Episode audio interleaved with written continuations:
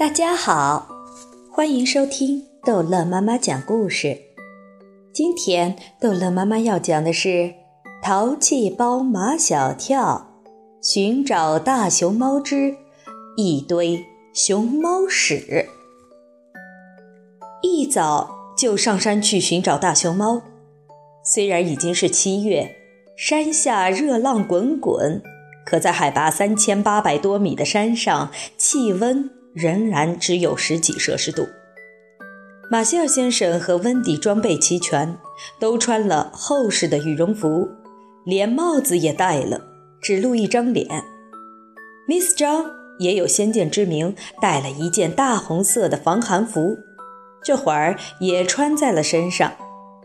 只有马小跳和唐飞，他俩就穿着 T 恤和牛仔裤，才带一两件换洗衣服就上山了。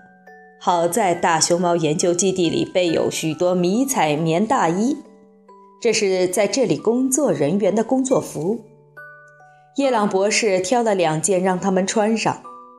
这棉大衣实在是太长太大了，穿在唐飞和马小跳的身上，一对活宝像，谁见了他们都会忍不住笑。马小跳和唐飞却自我感觉良好。如果扎上武装皮带，手握一支钢枪，就是丛林野战军。温迪看他俩的眼神也是惊奇不已。马小跳和唐飞虽然听不懂他在说些什么，但肯定他在赞美他们。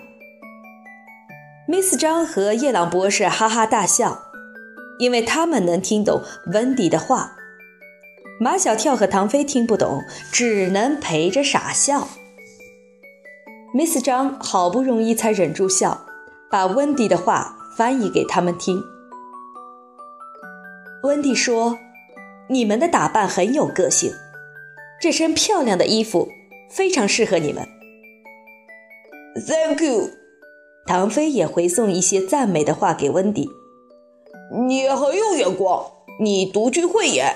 你慧眼识珠，马小跳纠正唐飞：“你应该说他独具蓝眼，他蓝眼识珠。”眼看着两人又要争起来，夜朗博士和 Miss 张一人拉马小跳，一人拉唐飞，把他俩拉开。夜朗博士说：“你们以为你们真那么好看呀？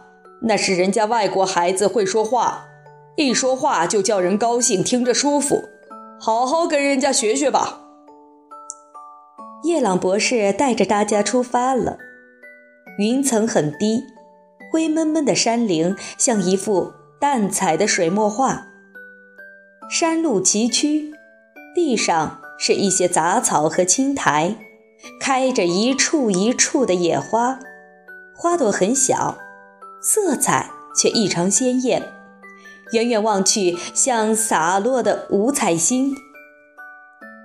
一路上都能听见淙淙的水声，却看不见水。叶朗博士说：“这是响水瀑的水声。”马歇尔先生问：“我们马上就能见到响水瀑吗？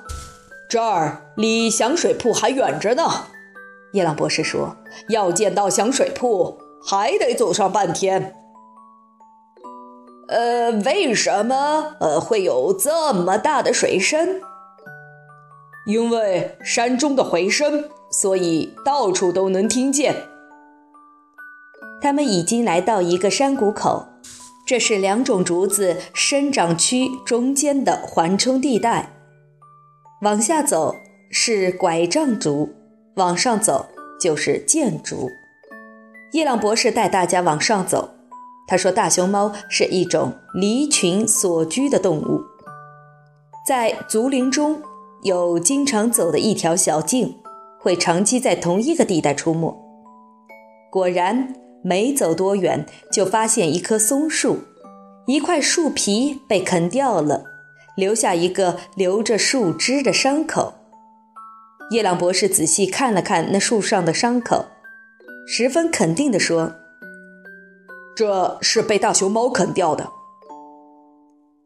大熊猫怎么会去啃松树皮？温迪发出了疑问。大熊猫不是吃竹子的吗？看那儿，顺着叶朗博士手指的方向，大家看见有一片竹子被咬断了。大熊猫把少叶少枝的竹竿吃掉了，却把多枝多叶的上半截扔得满地都是。大熊猫为什么喜欢吃竹竿，不喜欢吃叶子？叶朗博士虽然精通动物学、植物学和环境科学，但对于温迪提出的这个问题，他现在正在研究中，所以还不能回答。再往前走几步，又发现一堆淡绿色的东西。马小跳拿一根竹枝要去扒拉那堆东西。这是什么？别动，别动！夜郎博士向看见的宝贝，扑了过去。这是大熊猫的粪便。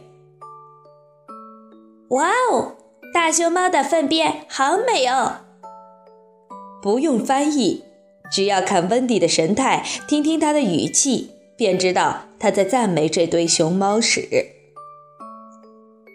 马小跳，他怎么连熊猫屎也要夸呀？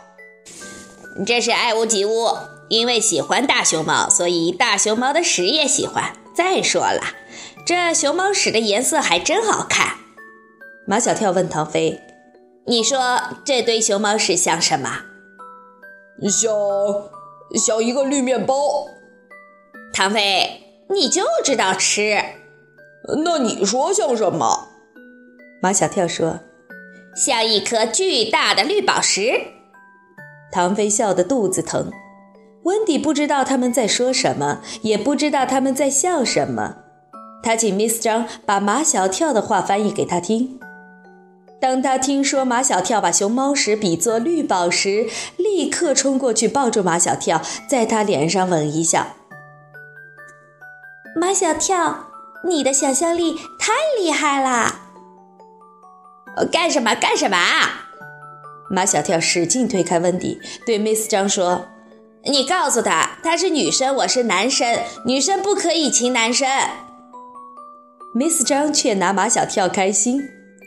马小跳，你的思想不要那么复杂嘛！人家温迪亲你一下，可没有别的意思，你不要想歪了。就是嘛，马小跳，你不要自作多情。唐飞不会放过任何一个可以打击马小跳的机会。这时候，温迪趴在那堆熊猫屎上，吸着鼻子在闻。难道是香的？马小跳也去闻那堆熊猫屎。